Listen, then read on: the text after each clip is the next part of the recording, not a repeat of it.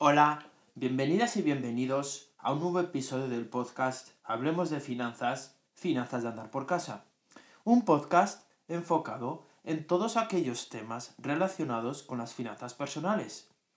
Este es el episodio 12, Préstamos y créditos, segunda parte. En este episodio mencionaremos todo lo relacionado con los créditos y es muy probable que algo de lo que se mencione os suene. ¿Qué es y cómo funciona una tarjeta de débito? ¿Cuáles son los aspectos que se deben tener en cuenta a la hora de analizar una operación de este tipo? Si se toma la decisión de recurrir a una línea de crédito para satisfacer una necesidad puntual de liquidez, es muy importante entender todo lo que conlleva esta operación. Sin más dilaciones, empezamos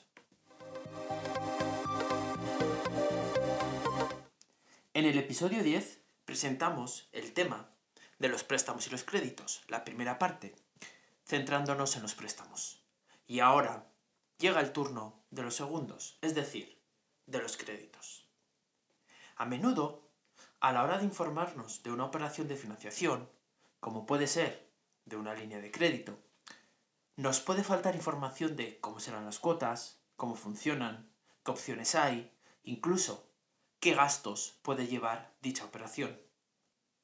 Contar con esta información es vital, ya que puede comprometer nuestra situación financiera personal. Y empezamos con ¿qué es un crédito?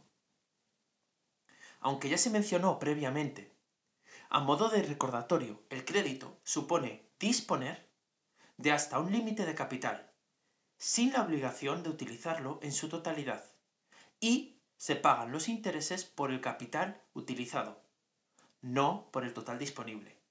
Veremos que hay una pequeña matización. Los créditos se presentan como un producto financiero de meses de duración y como apoyo puntual ante la potencial falta de liquidez. En el mercado financiero actual existen diversos tipos de créditos, como son las tarjetas de crédito, créditos específicos o créditos de nómina, entre otros. Las condiciones de la operación aparecen reflejadas en el contrato. Plazos de devolución, tipos de interés a aplicar en la operación, comisiones, etc. Además, aplica tanto a particulares como a profesionales. Particulares, ¿por qué? Porque pueden solicitarlo para la compra de electrodomésticos y profesionales para el pago de las nóminas de los empleados. Por ejemplo, en caso de no poder disponer del efectivo suficiente para hacer frente a este pago, sabiendo que a los pocos días se dispondrá del capital para satisfacer ese pago que se ha hecho por adelantado. A continuación, pasamos con los tipos de créditos, donde veremos los más comunes y sus características.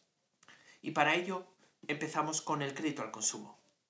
En este caso, el prestatario recibe una cantidad determinada de dinero con el compromiso de devolverlo junto con los intereses correspondientes. Esta devolución se realiza mediante pagos periódicos o cuotas y no está garantizado con ningún bien inmueble, sino con sus bienes presentes y futuros. El siguiente es la tarjeta de crédito y su uso es ampliamente conocido por cada uno de nosotros. Existen básicamente dos tipos, tarjetas de crédito y tarjetas de débito. Las tarjetas de débito se caracterizan porque solo se pueden realizar compras con ellas con el dinero disponible en vuestra cuenta bancaria asociada. Y ese es el límite. Una vez que ya no hay más, no se pueden hacer más compras. No obstante, con las tarjetas de crédito se permite utilizar más allá del importe del que dispongáis teniendo que devolverlo posteriormente con sus respectivos intereses, normalmente al final de mes, pero en algunas ocasiones en plazos o cuotas en los meses posteriores. El siguiente es la línea de crédito. En este caso se pueden pagar hasta dos tipos de interés diferentes. Uno más pequeño por aquel capital que no se utilice o que no se va a utilizar y un segundo más alto por el capital que sí se está utilizando. La diferencia con el préstamo es que en este se paga el mismo interés por todo el capital y disponéis del total. Dependiendo de las condiciones del contrato, es posible que solo se paguen intereses por el capital utilizado o por ambos. Repito, depende del contrato. El siguiente es el crédito revolvente. Es una modalidad de la anterior de la línea de crédito. Tras haber devuelto el total o parcialmente el capital utilizado, se puede volver a disponer de él cuantas veces se quiera, conforme se vayan realizando pagos totales o parciales. Es como una línea de crédito que se puede renovar continuamente. El siguiente punto que vamos a ver son los aspectos relacionados. Y es que cuando se procede con este tipo de operación hay que tener en cuenta diferentes factores o elementos, como pueden ser las comisiones de estudio o apertura y de no disponibilidad, tipos de interés aplicables en la operación, avales y garantías y plazos y cuotas de devolución, entre otros. Así que empezamos. Comisiones de estudio o apertura y de no disponibilidad. Son las comisiones y gastos por la apertura y la formalización de la operación. A diferencia de los préstamos, pueden aparecer comisiones por haber solicitado un capital y no utilizarlo. Tipo de interés de la operación. Pueden llegar a reflejarse en el contrato hasta tres tipos diferentes. El primero, por el capital utilizado. El segundo, por el no utilizado.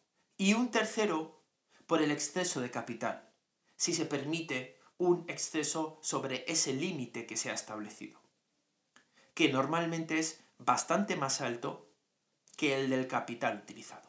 Avales y garantías. Puede haber casos en los que se exija como garantía un bien. Esto significa que se utiliza como seguro de pago un bien, de modo que en caso de impago se procederá al embargo o a la adquisición de ese bien. Plazos y cuotas de devolución. Es importante analizar el tiempo hasta haber pagado la deuda contraída y el importe de intereses satisfecho tomando como referencia el límite del capital solicitado. Y ahora viene la gran pregunta. ¿Por qué se recurre a estos tipos de productos? ¿Qué es lo que los hace que sean tan comunes?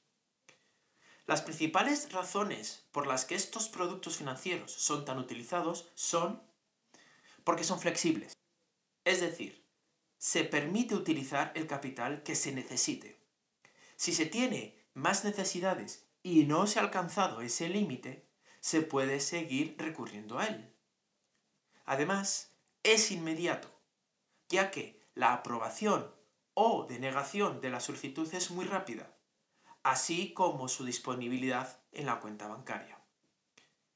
Es muy cómodo de utilizar pues en muchos casos es similar a la operativa de una cuenta corriente.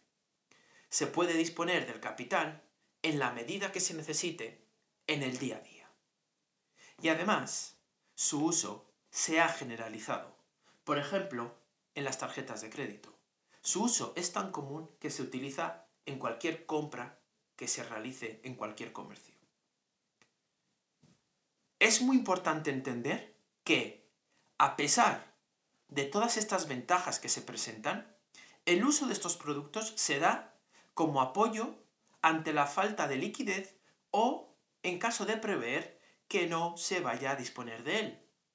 Esta circunstancia hace que pueda ser considerado como una necesidad o como un salvavidas, esperando que en algunas ocasiones no vuelva a hacerse uso de él. Pero no siempre es así. Por eso, recurrir a estos productos financieros debe ser estudiado detenidamente, considerando todas las opciones posibles y las consecuencias de su uso. No solo el hecho de tener que devolver el capital solicitado, sino también en qué situación financiera os encontráis tras su uso y con la deuda saldada y pagada. A modo de resumen, en este episodio hemos comenzado con la presentación del crédito, con su definición. En un crédito se da la posibilidad de disponer hasta un límite de capital solicitado sin tener la obligación que hacer uso de él y pagando intereses por el capital utilizado. Después, hemos pasado a mencionar los principales tipos que nos podemos encontrar. Créditos al consumo, tarjetas de crédito, tarjetas de débito, líneas de crédito y crédito revolvente, siendo este último una derivación de las líneas de crédito. A continuación, se han mencionado los principales aspectos a tener en cuenta en el contrato a la hora de llevar a cabo la operación, como son comisiones de estudio o apertura y de no disponibilidad, tipos de interés aplicables en operación, avales y garantías y plazos y cuotas de devolución. Se ha concluido con las principales ventajas que presentan estos productos y por qué se utilizan tanto. Pero recordad que su uso se da en casos de necesidad, no como una operación para invertir, por lo que deben tenerse en cuenta más que nunca las consecuencias de su uso.